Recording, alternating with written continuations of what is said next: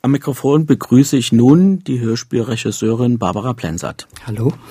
Mit Barbara Plensert ein Gespräch zu führen, bietet die seltene Gelegenheit, über mehr als fünf Jahrzehnte Erfahrungen in Hörspielstudios reden zu können, denn sie inszenierte für den Rundfunk der DDR im Funkhaus in der Nalepa-Straße Features und Hörspiele bereits seit Ende der 60er Jahre, einer Zeit, zu der bei ARD und Deutschlandfunk die Regie noch eine reine Männerdomäne war. Wir werden darauf zu sprechen kommen.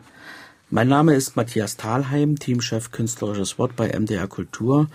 Und vorausschicken will ich, dass wir beide uns seit 40 Jahren aus gemeinsamer Arbeit kennen und dass es daher abwegig wäre, wenn wir uns dieses Interviews wegen zu einem Siezen zwingen müssten. Wir bitten also um Verständnis für diesen Du-Umgang. Es war im vergangenen Jahrhundert, Anfang der 80er Jahre, als ich als freier Regieassistent bei mehrerer deiner Hörspielproduktionen mitgewirkt habe, viel dabei hab lernen können. Und was mir besonders auffiel, war dein souveräner Umgang mit allen technischen Möglichkeiten des Studios, mit den Mikrofonen, beim Schnitt, beim Mischen. Die Erklärung wurde mir damals schnell von den Kollegen der Studiotechnik dazu geliefert. Ehe du als Regisseurin tätig wurdest, hattest du eine Lehre als Studioassistentin der Studiotechnik Rundfunk gemacht. Wie war das und wie muss man sich das vorstellen? Wann war das vor allen Dingen? Denn dieser Technikbereich gehörte ja zur Deutschen Post. Mm, der gehörte zur Deutschen Post und äh, der Betrieb, in dem ich eingestellt war, nannte sich Studiotechnik Rundfunk. Das heißt also im Funkhaus in der Leperstraße waren zwei Firmen gewissermaßen angesiedelt, die miteinander arbeiteten. Ich bin dahin gekommen nach dem Abitur 1957. Ich war vorher auf der Sportschule und hatte im Gepäck die Empfehlung, Lehrerin zu werden. Das wollte ich auf gar keinen Fall. Ich musste vor allen Dingen auch Geld verdienen. Ich habe mir immer vorgestellt, einen Beruf, der sich zwischen Kunst und Technik irgendwie bewegt. Und da hatte ich eigentlich beides die Studiotechnik Rundfunk haben aufgebaut eine Facharbeiterausbildung zum Studioassistenten mit Abiturienten. Das Ganze fand, hat ein Jahr gedauert, fand äh, statt im äh, Funkhaus Grünau, in dem kleinen alten Funkhaus, sehr schön am Wasser gelegen, eine ehemalige Bootsvilla. Dort waren übrigens auch die Hörspielleute angesiedelt. Ich kannte also Gerhard Rentsch und die ganze Mannschaft dann schon so, zumindest vom Ansehen. Mhm. Das war eine interessante Ausbildung, weil es äh, vereinigte in sich eine Fachausbildung zum Techniker, also HF-Technik, Akustik und Dinge dieser Art. Im theoretischen Sinne wie auch im praktischen Sinne. Also man lernte schneiden, Musik schneiden, Wort schneiden, das Fräulein von Sköderi rauf und runter den Donauwellenwalzer rauf und runter. Das ist schwer zu schneiden. Und daneben eine Metallhandwerker Grundausbildung. Mhm. Und das war natürlich, wenn man die Handwerkersituation in der DDR damals kennt und bedenkt, war natürlich sozusagen Gold wert. Also man lernte mit Metall umgehen, hat mir großen Spaß gemacht. Schneiden, bohren, anreißen, alles, was man mit Metall machen kann sehr praktisch und sehr angenehm. Und dann war man in der Technik und dann hatte man in der Schallaufnahme mit äh, Leuten wie Karl Eduard von Schnitzler zu tun und äh, Scheumann und so und hatte dort die diversen Aufnahmen zu machen. Aber man hatte auch kompliziertere Mischungen zu machen mit Musik, mit Geräuschen, musste das schneiden, musste das alles, man war da alleine in so einem Aufnahmeraum und dann waren sozusagen die etwas höheren Weihen, äh, äh dass man in die Sendetechnik aufgenommen wurde. Es war ja auch sozusagen Sicherheitsbereich. Mhm. Ne? Also Live-Programm? Ja, Live-Programme gemacht und vor allen Dingen eben auch die ganz normale Sendetechnik. Damals wurden noch 76er Bänder gefahren und die musste man auflegen und äh, also wenn man Abspieldienst war, musste, war für die Bänder zuständig, hatte man zu tun wie ein Haftelmacher, hatte sechs Maschinen zu bedienen. Mhm. Am Anfang wurden die noch mit der Hand abgefahren, dann irgendwann automatisch, also über das Öffnen des Reglers. Ja, naja, und dann gab es so spezielle Aufgabenbereiche, die nochmal wieder sicherheitsbedingt, vertrauensbedingt vergeben wurden. Also es gab zum Beispiel im Haus des Nationalrats gab es eine russische Sendung, dort gab es ein Komitee für Rückkehr in die Heimat da musstest du russische Sprache schneiden. Da musste ich russische Sprache schneiden. Vor allem, ich musste, die Sendung ging um fünf früh morgens Ortszeit los. Das heißt, also da war es ja dann in Moskauer Zeit, war es da schon sieben Uhr. Ne? Das heißt, ich wurde früh um vier mit einem schwarzen BMW abgeholt. Und dann war ich in diesem Haus im Nationalrat ganz alleine. Ein riesenhaftes Gebäude direkt an der Grenze. Also ich ja. guckte auf die schöne, neu gebaute Philharmonie im Westen. Ja. Auf die Grenze, wo nichts ja. los war, aber immerhin, es war der Westen. Man guckte rüber. Mhm. Und dann fuhr man diese Sendung und dann kam irgendwann gegen acht kamen die Redakteure an, Russen, die auch mit einem nicht weiter redeten. Also sie hatten ein bisschen Siegermentalität. Sie waren mhm. ja auch eigentlich die Sieger im Feindesland. Mhm. Und dann wurde ich irgendwann äh, Arbeitsgruppenleiter. Und da haben sie gesagt, ja, du müsstest jetzt mal darüber nachdenken, ob du vielleicht mal studieren willst. Wir würden dich zu einem Elektrotechnik, Akustik, Studium, du könntest Toningenieur werden, da würden wir dich delegieren. Man brauchte damals von einem Betrieb, mhm. wenn man da arbeitete, eine Delegierung. Und dann habe ich ein bisschen drüber nachgedacht und habe gefunden, dass mir ein Technikstudium doch eigentlich nicht so gefallen würde und habe mich für Medizin beworben. Mhm. Ich habe mich sozusagen für den, für den Menschen innen, außer außen auch interessiert. Und die wollten mich aber nicht, weil ich nicht aus einem einschlägigen Beruf kam. Das hätte ich dann, also das hätte ich dann anders einfädeln müssen. Und deswegen habe ich es dann nicht gemacht. Naja, und dann bin ich sozusagen den, meinen, meinen Förderern begegnet. Also bei den Aufnahmeräumen waren auch welche dabei, wo dann nur Lyrik oder Erzählungen, also Literatur produziert wurde. Und da saß ich ja direkt als Technikerin am Regler neben dem Regisseur und habe mal gesehen, wie die mit den Schauspielern gearbeitet haben, mhm. was die mhm. für eine Sprache hatten, was die für eine Betrachtungsweise hatten. Und da habe ich begriffen, dass man das durchaus verstehen kann, was da also so etwas kryptisch als Lyrik, als Gedicht auf dem, auf dem Papier steht. Ja, und ich habe auch gemerkt, dass ich mich da auf mein Gefühl irgendwie verlassen kann, was eine angenehme Entdeckung ist. Und dann habe ich angefangen, immer ein bisschen rumzukritisieren, ein bisschen rumzumeckern. Und dann haben die gesagt, na dann mach's doch einfach mal alleine. Und das war sozusagen der Kristallisationskeim meines späteren Lebens. Was waren das für Regisseure, die da, wo du saßt? Das war, das war eine feste Truppe, die auch zur Chefregie gehörten, wo ich dann später war. Abteilung Regie, nee, Regiesender, Literatursender. Ich weiß nicht, die haben jedenfalls mhm. für die Literatursendungen für die verschiedenen Sender, drei, vier, fünf Sender, produziert. Und das war vor allen Dingen Edgar Kaufmann. Mit dem habe ich dann später auch noch Hörspiele gemacht ja. und viel gelernt dabei. Und das war Horst Liebach, mhm. der dann später als Regisseur auch im Kinderhörspiel und auch im Hörspiel war, wunderbare Produktionen gemacht hat, wie ich finde. Mhm. Und das war Siegfried Wittlich, ein äh, Spezialist für Lyrik. Und die haben dann sozusagen dafür gesorgt, dass sich äh, der Chefregisseur Wolfgang Schonendorf für mich interessierte und mir mal ein bisschen auf den Zahn gefühlt hat. Und wir haben uns dann unterhalten. Ich hatte natürlich überhaupt keine Ahnung, was mich da erwartete. Und der hat gesagt, naja, wir, wir machen mal ein halbes Probejahr, wir probieren es einfach mal. Und das war für mich natürlich äh, also ein großes Wagnis, weil ich musste dann bei der Post kündigen. Ich wollte gerade sagen, denn du warst ja noch Post. Ich war da noch voll angestellt, ne? Und habe denen meinen Wunsch äh, unterbreitet und da haben die gesagt, naja, aber mit uns können Sie da nicht mehr rechnen. Also das ist, äh, überlegen Sie sich das gut, Sie gehen ein paar Dienstränge verlustig und Sie gehen äh, äh, Sie dürfen auch keine Dienstmütze mehr tragen. Kleiner Scherz. Mhm. Es war schon ein Risiko und ich habe mich aber in dieses Abenteuer hineingestürzt und habe da ein halbes Jahr zur Probe Regieassistenz gemacht. In welchem Jahr war das? Das war 65, mhm. 1965. Und der hat mir, Schondorf hat mir Fragen, einen Fragenkatalog vorgelegt. Äh, da stand zum Beispiel drin, definieren Sie den positiven Helden. Hatte ich nie gehört. Also äh, Dinge so auf dieser in dieser Preislage und ich habe das aber ernst genommen ne, und habe mich da tatsächlich also in das Studium gestürzt und mich belesen mit Dingen, die ich vorher und habe die Regisseure gefragt und die haben gesagt, was ist Parteilichkeit? Lass mich damit zufrieden. also ich habe ungefähr die Hälfte der Fragen beantwortet und habe sie ihm dann vorgelegt nach mhm. dem halben Jahr und da sagt er mir, das will ja, das, so war das ja gar nicht gemeint. Wir wollten bloß mal so sagen, an, an, an, welchen, an welchen Themenkreisen und Schwerpunkten man so vorbeikommt mit dem Beruf, den Sie hier vielleicht ergreifen möchten. Naja, und dann bin ich also nach dem halben Jahr äh, rübergewechselt und habe einen ordentlichen Vertrag bekommen und war Regieassistent. Und eine meiner ersten Produktionen war mit Günter Rücker, den ich bis dahin nicht kannte, aber ich habe, ja, da gab es irgendwie eine, eine Seelenverwandtschaft. Mhm. Und konntest du denn auf spezielle Hörspielerlebnisse zurückgreifen, die in deiner eigenen Kindheit lagen? Hast du irgend so eine magische Grunderfahrung mit Hörspiel gehabt, ehe du in diesen Beruf gegangen bist? Nee, kann ich, kann ich eindeutig mit Nein beantworten. Ich erinnere mich an so zwei, drei Dinge.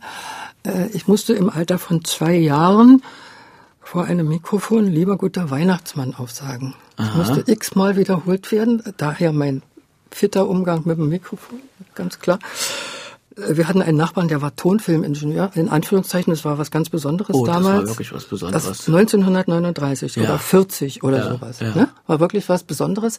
Ich habe nie, ich habe nie, leider nie gehört, was daraus geworden ist aus dieser Aufnahme, weil es war ja dann Krieg und wir wurden nach Meißen evakuiert und haben auch diesen Nachbarn leider aus den Augen verloren.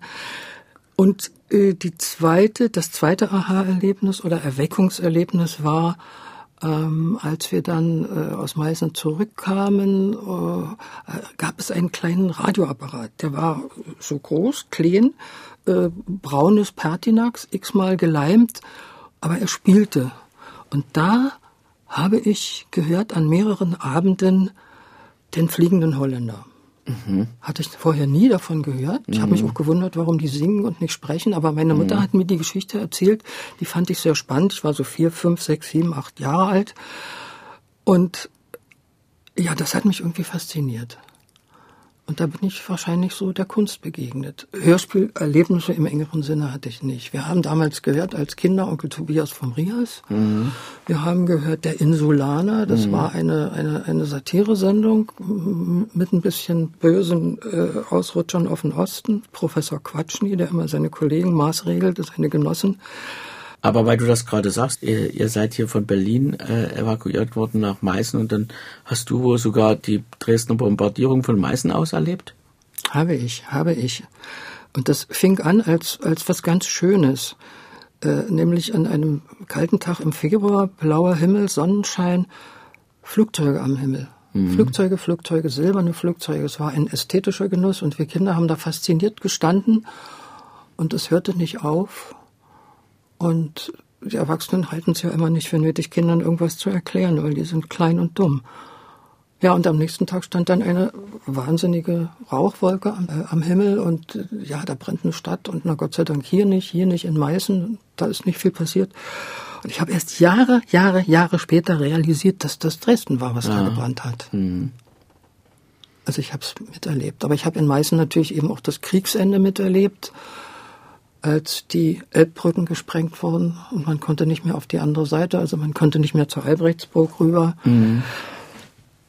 Die hingen in der Mitte im Wasser und da, wo gestern noch Geschäfte gewesen waren am Ufer, da war eben nichts mehr, da waren bloß noch Trümmer. Es war alles, lag alles sehr dicht beieinander und dann, äh, dann kamen die Russen, die Frauen hatten Angst, die Kinder waren arglos. Ich hatte überhaupt nie, nie, bis auf einmal Angst äh, in diesem Krieg, also in diesem in dieser Kriegszeit.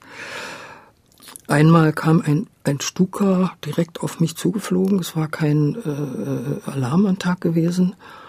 Und ich stand am Fenster und beobachtete es und der kam direkt auf mich zu. Und das ist eine Scheißsituation, wenn man ganz klein ist und allein ist.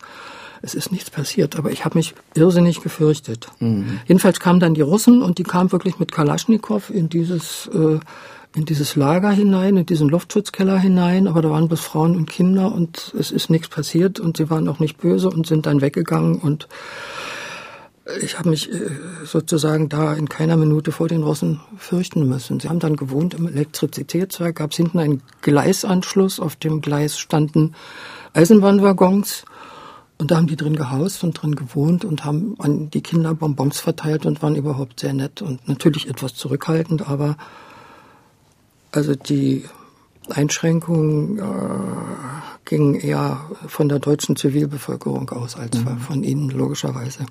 Wann bist du wieder nach Berlin zurückgekommen? Das muss 45 noch gewesen sein. Mhm. 45, äh, also so im offenen Waggon mehrere Tage. Mutter mit, ich habe noch einen Bruder dann in, in, in, in, äh, in Meißen bekommen, der war immer krank und das Sorgenkind logischerweise. Ja, also ziemlich schwieriger Rück, Rückweg, Hunger gehabt, kalt gewesen, man konnte nicht schlafen, na, wie das so ist. Und dann in Berlin durch die Trümmer hat, hat auf mich als Kind keinen großen Eindruck gemacht. Es war natürlich beschwerlich. Und dann war eben keine Wohnung da. Dann war es kalt. Dann gab es nichts zu essen. Es war höchst ungemütlich eigentlich. Und dann bin ich eingeschult worden im September oder so. Und sprach natürlich was mir auch erst später aufgegangen ist, offensichtlich ein tierisches Sächsisch. Mhm. Ich kann mich jedenfalls noch erinnern, dass es eine Situation gab, ich musste mich also in der Klasse vorstellen und habe gesagt, wer ich bin und woher ich komme unter brüllendes Gelächter. Ich habe das auch nicht hinterfragt. Ich habe mich geschämt. Ich wusste nicht, was passiert war. Äh, ich habe mir erst hinterher erlebt, du hast ja ja, ja. wenn, du da aufgewachsen bist in, in, in, in Meißen, hast du natürlich Sächsisch gesprochen, ja. nicht? Und das ist ja in, in Preußen ein nicht so gern gehörter Dialekt. Aber deine Familie war sozusagen durchweg preußisch, also Berliner Herkunft. Ja, alle. Berliner, alle. Berliner, ja. Mhm. Also meine, die Eltern meines Vaters kommen aus, aus dem Spreewald, mhm. aus der Ecke und irgendwann vor vielen Jahrhunderten wahrscheinlich aus Litauen, worauf der Name Plensat hindeutet ein bisschen. Mhm. Ja, und meine Mutter war aus Charlottenburg. Das war sozusagen das äh, edlere Kleinbürgertum mhm. aus dem Berliner Westen. Mhm.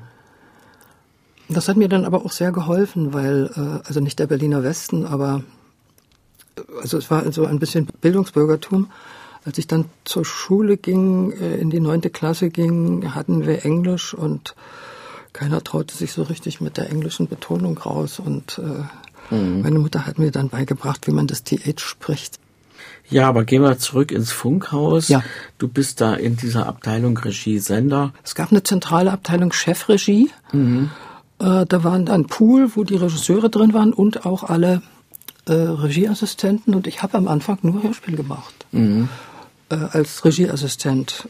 Und erst als ich anfing, dann eigene kleine Arbeiten zu machen, war das mal so ein Städtebild von Kunert oder äh, kleines Feature mit zwei Sprechern und so. Mhm. Also es ging ganz langsam Schritt für Schritt.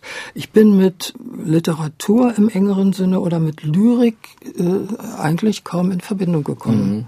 Also man hat als Regieassistent ja so einen, einen festen Kanon an Tätigkeiten. Dazu gehört natürlich auch Kaffee kochen, dazu gehört sich um Manuskripte kümmern und, und, und. Vor allen Dingen die Schauspieler im Auge behalten und sie einrufen, wenn sie dran sind und so.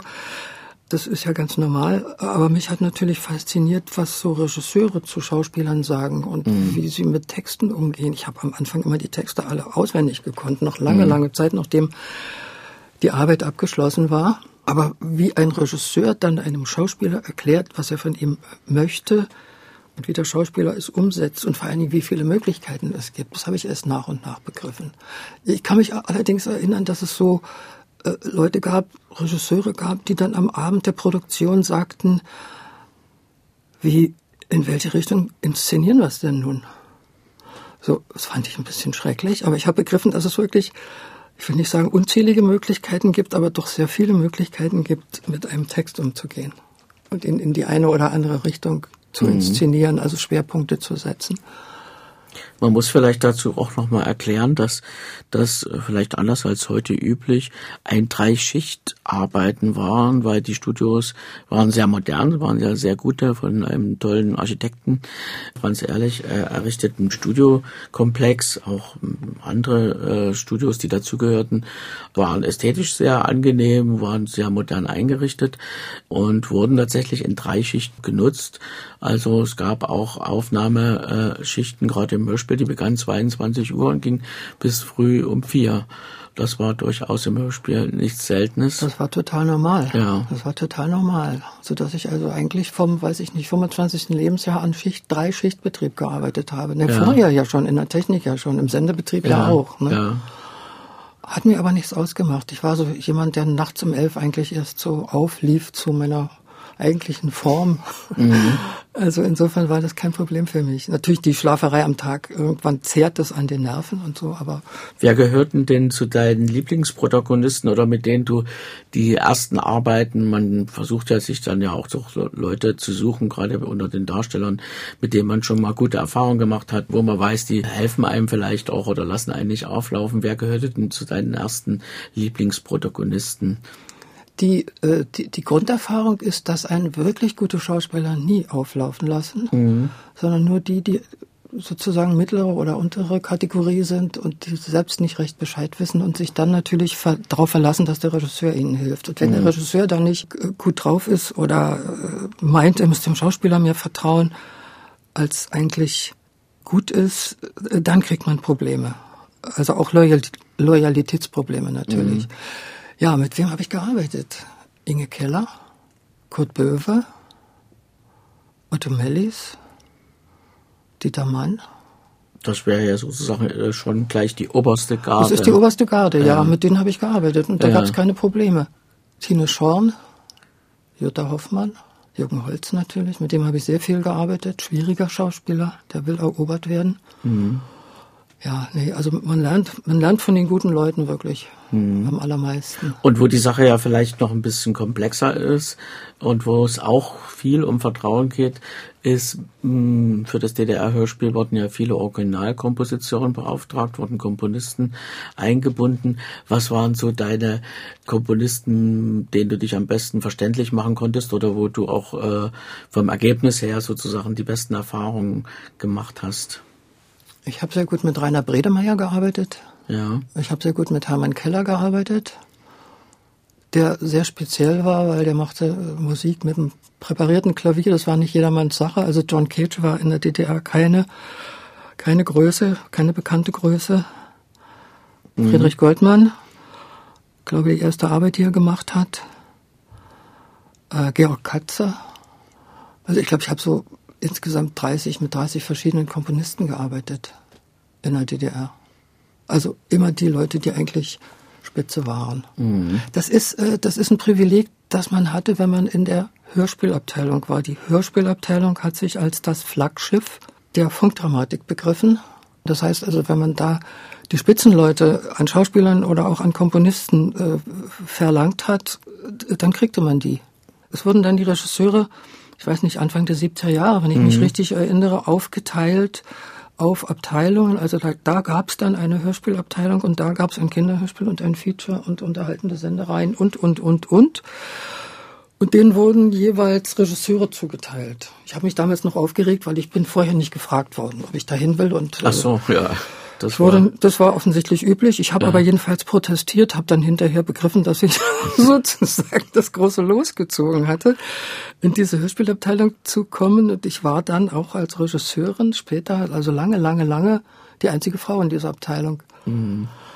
Und dann kam jemand und sagte, ach, hast du da noch Ende des Monats Zeit, das und das Kinderhörspiel zu machen oder so? Naja, man wurde ja als Regisseur nicht so wirklich direkt gefragt. Also mhm. Also es ist nicht so wie heute, da kommt jemand und sagt, ich habe hier einen Text, lies doch mal, ob es dich interessiert. Mhm. Nee, das wurde sozusagen auf der Leitungsebene entschieden und mhm. äh, der Redakteur bzw. der Dramaturg hat mit der Leitung beschlossen, ich möchte für dieses, für diesen Text hier Frau sowieso oder Herrn sowieso hatte aber ja wahrscheinlich äh, den Vorteil auch, dass man bei bestimmten Stücken sehr früh in die Stückentstehung einbezogen war. Hat sowieso einen Vorteil gehabt, also äh, weil sich ein, Feature ist eben was anderes, hat andere ästhetische und auch praktische Anforderungen als zum Beispiel ein Kinderhörspiel. Auf jeden Fall. Naja, und dann gab es ja das wirklich spezielle und bis heute, glaube ich, unerreichte dass die Hörspielabteilung sich als eine Entwicklungsdramaturgie begriff. Und in diese Entwicklung, Stückentwicklung, also der, der Dramaturg war eben kein Redakteur wie heute, sondern eben ein Dramaturg, der mit dem Autor ein Stück entwickelte, manchmal sogar die, die Themen vorgeben konnte oder gefragt hat, wir haben hier einen Stoff oder wir haben hier eine Idee, wer könnten, wen könnten wir fragen, welchen Autor könnten wir fragen. Und in diese Stückentwicklung war man als Regisseur sehr früh eingebunden. Und das war klasse. Das war einfach wirklich richtig gut, weil man lernte die Autoren kennen, man lernte die Absichten der Autoren kennen, man konnte ganz lange über Schauspieler nachdenken, man äh, begriff, warum sich im Stück, im Text was wie änderte, wohin. Ja. Mhm. Ich versuche jetzt gleich mal direkt noch zuzusteuern ja. auf sicherlich den einen Höhepunkt in deiner Laufbahn, nämlich eine Produktion, an der du beteiligt warst. Die Grünstein-Variante ist in der Mitte der 70er Jahre war die DDR dann sozusagen auch Mitglied internationaler Rundfunkorganisationen und nahm dann auch teil am internationalen Medienwettbewerb Prix Italia und äh, diese Produktion, die Grünstein-Variante von Wolfgang Kohlhase, wurde dahin geschickt. Die Produktion selber hat ja eine eigene Geschichte. Vielleicht kann man es hier auch für die Geschichtsschreibung aus deinem Beruf im Munde nochmal festhalten, wie es dazu kam, dass halt zwei Versionen dieser Produktion, dieser dann prämierten, es hat den Prix Italia bekommen. Zum ersten und einzigsten Male hat die DDR da diese große internationale Auszeichnung erhalten im Hörspiel. Wie kam es dazu, dass die Produktion zweimal gemacht wurde? Die Produktion war zunächst mal, soweit ich das überblicke, nicht dafür vorgesehen, zum Prix Italia geschickt zu werden. Also der Beitritt der DDR zum Prix Italia war ja mit Geld verbunden, wäre viel früher passiert, wenn man die, also wenn die Mittel zur Verfügung gestanden hätten, war also jedenfalls erstmal nicht dafür vorgesehen. Und Rücker und ich, wir haben überlegt, wer spielt's denn, wer spielt's denn und haben dann eine Besetzung zusammenbekommen mit der wir es erstmal gemacht haben, hatten einen Komponisten, Müller-Medeck, der eine Musik dazu gemacht hat. Und dann wurde das erstmal gemacht und gesendet. Wir waren nicht sehr glücklich damit, weil in dem Stück ist ein, ein jüdischer Scheuchet, also Schlechter drin und dann ist ein, ein, ein Grieche drin. Die werden alle durch Zufall in Paris eingesammelt, weil sie keine Pässe haben, weil sie stören, weil sie Ausländer sind und geraten also in diese Zelle, die Handlung ist bekannt. Ja, was macht man damit? Also versucht man damit, äh, versucht man den Griechen Griechisch sprechen zu lassen. Ein Grieche, nationaler Grieche stand in der DDR, glaube ich, nicht zur Verfügung, zumindest kein Schauspieler. Ebenso war es mit, mit, mit einem Juden. Also wie weit geht man da? Dann gab es die Möglichkeit, in so ein Theater nach Wrocław oder Warschau oder so, da gab es ein jüdisches Theater. Das wollten wir nicht, so weit wollten wir nicht gehen, mit denen, da hätte auch keiner Deutsch gesprochen. Es war alles kompliziert. Also wir haben es dann erstmal gemacht und es ist auch gesendet worden. Das hat, glaube ich, eine Sendung gehabt und dann waren wir aber unzufrieden damit. Und dann entstand wahrscheinlich äh, die Idee, welches oder die Frage, welches Stück schicken wir denn zum Prix Italia? Und dann geriet dieses Stück einfach wegen der Qualität seines, seines Buches in die engere Wahl. Und dann haben wir beschlossen, wir machen es nochmal und haben es umgesetzt und haben sowohl den jiddischen Dialekt als auch den griechischen Dialekt äh, sozusagen in eine Kunstform übergeführt und haben nicht versucht, also Griechen oder Juden da abzubilden. Mhm. Und Rücker war speziell mit der Musik von Thilo Medik irgendwie nicht zufrieden. Ich weiß eigentlich gar nicht warum. Oder vielleicht andersrum erzählt, er hat im Urlaub irgendwo mal eine Musik gehört und da kam ihm die Idee, das ist die Musik. Die mhm. müsste eigentlich, es war so ein Trompetensignal, was er irgendwo gehört hatte, äh, die müsste eigentlich dafür gehen und äh, ja, dann wurde also eben die Musik nochmal gemacht. Und dann haben wir es dahin geschickt und dann haben wir es gewonnen. In Venedig. Und das war dann schön, weil alle wussten, alle wussten, dass da 20.000 Schweizer Franken dran hängen. Und alle hatten jetzt das Gefühl, das wird aufgeteilt unter die Beteiligten. Und ich kriegte schon mehrere Anträge. Bring mir doch bitte ein Kaugummi mit.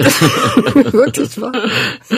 Und dann ging das aber den Weg, äh, den es immer geht äh, in der DDR. Also die Staatsbank der DDR hat sich die Westkohle eingesteckt, hat das eins zu eins umgerubelt ja der Autor Kohlhase hat einen kleinen Betrag, gab es so 25 Prozent oder ein bisschen mehr, weiß ich nicht, in West gekriegt, den Rest in Ost. Und wir haben alle überhaupt keine Westkohle zu sehen bekommen. Und äh, es gab am Schluss zwar eine, eine schöne kleine Abschlussveranstaltung im Ganymed, also ein Essen mit allen Beteiligten, aber kein Kaugummi. Ich war vorher in Finnland gewesen. Ich hatte zwar noch keinen richtigen Regievertrag, aber sie haben mich nach Finnland geschickt und ich habe dort ein Stück von Günter Rücker, ich komm, mhm. wir kommen immer wieder an ihm vorbei, mhm. äh, inszeniert. Und äh, also in Finnland war mir die große weite Welt begegnet. Mhm. Und ich hatte begriffen, wie, also wie, wie schwierig diese Leute es haben. Finnland war damals noch ein richtiges Armenhaus. Also mhm. wenn die mhm. sagten, hast du heute schon gegessen, dann war das wörtlich zu nehmen. Mhm. Und ich habe immer die schönen, blonden, schlanken finnischen Menschen mhm. bewundert, aber die hatten einfach nichts zu essen. und wenn die krank waren, dann haben die warmes Wasser getrunken, weil sie keine, kein Geld für Medikamente hatten und sowas alles. Also für mich war das ein Kulturschock, aber ein sehr heilsamer Und ich, ja, ich hatte einen richtigen Blues, als ich zurückkam. Du hast außer in Finnland äh, äh noch äh, anderswo dann als Gastregisseurin gearbeitet? Ich hab, ja, ich habe noch zweimal woanders gearbeitet. Also man muss immer sagen, dazu sagen, in den Landessprachen. Mhm. Also in Finnisch, mhm. was sehr schwierig war. Ich habe ja auch noch in Griechenland äh, ja. inszeniert. Ja. Äh, in Vorbereitung des Staatsbesuchs von Erich Honecker 1985, wenn ich mich richtig erinnere, habe ich in Griechenland zwei Stücke sogar im Sommer wo kein Schauspieler da war, wo die mir nicht vorführen konnten. Wir hatten keine, keine Kartei mit Schauspielern. Äh, es waren 40 Grad und in der DDR-Botschaft waren gerade zwei Leute tödlich vom Schlag getroffen worden, weil es so warm war. Also unter diesen Bedingungen musste ich dort arbeiten. Natürlich auch des Griechischen nicht mächtig. Man konnte ja nicht mal die Sprache ja, ja. lesen. Ja.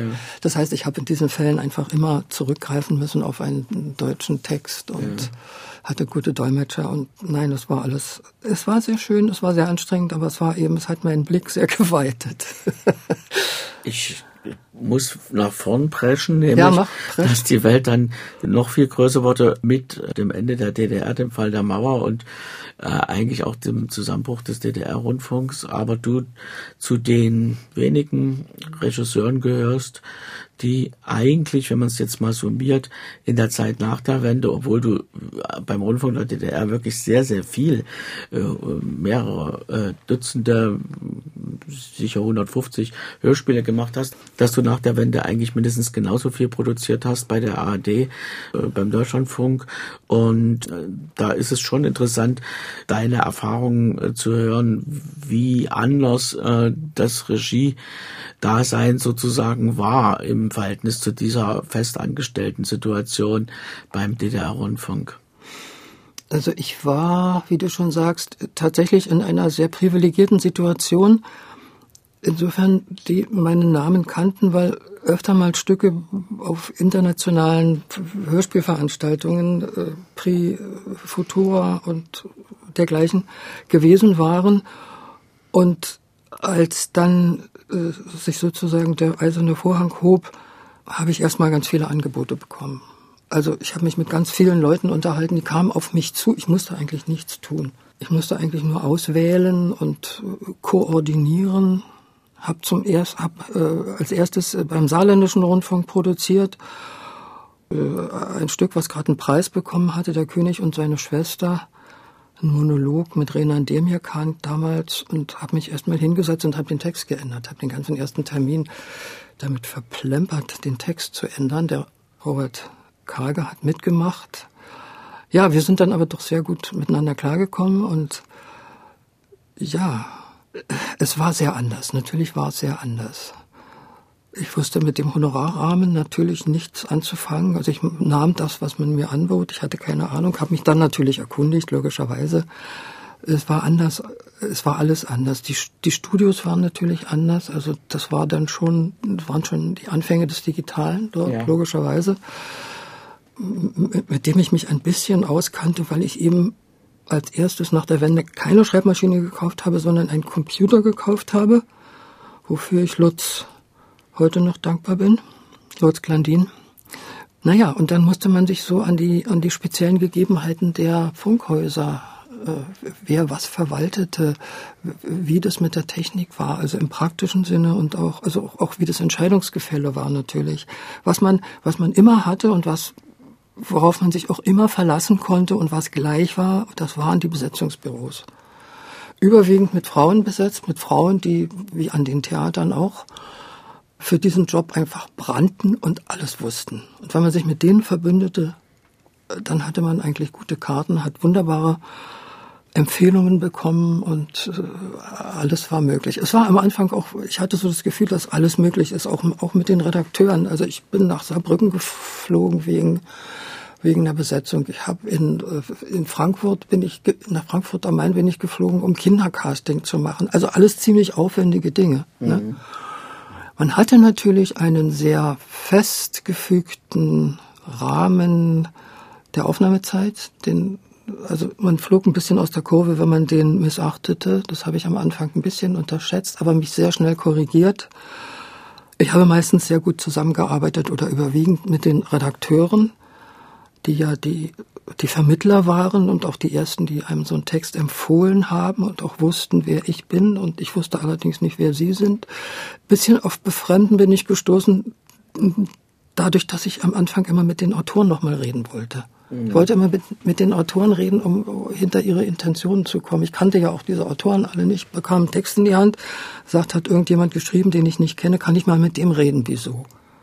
Naja, ich möchte, also es wurde vielleicht als ein bisschen ein Misstrauensvotum empfunden, was ich nicht so gemeint habe. Ich habe aber dann auch immer, also fast immer mit den Autoren geredet. Die waren natürlich schon beim übernächsten Stück und wussten eigentlich, waren genauso verwundert. Es war aber eigentlich überwiegend gut.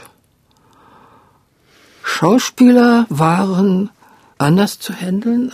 Die kamen an mit einer großen, mit einer großen Bereitschaft, mit einem blank geputzten, blank geputzte Stimme, mit einer äh, Fertigkeit, äh, wie, wie sie in der DDR nicht so oft zu, zu finden waren, weil also Ostschauspieler haben, haben ein anderes Herangehen an, an, an, an Sachen. Die müssen natürlich die Hintergründe wissen, die müssen warum, die müssen wissen, äh, ist der groß, klein, dick, dünn, hat der helle Haare oder dunkle, welche Schuhgröße. Und dann machen die sich daraus eine Figur und dann natürlich mit meiner Hilfe und dann spielen sie das. Und mhm. die Westschauspieler bieten erstmal eine perfekte Oberfläche an. Mhm. Und an der Oberfläche kann man dann arbeiten. Aber ich habe ganz oft erlebt, dass natürlich genau wie, wie im Osten Westschauspieler dann fragten, also versuchten mich in eine Diskussion über die Figur zu äh, verwickeln, um rauszukriegen, was sie eigentlich spielen sollten. Ich habe aber also diesbezüglich überhaupt nichts zu meckern oder auszusetzen. Es war überwiegend angenehm.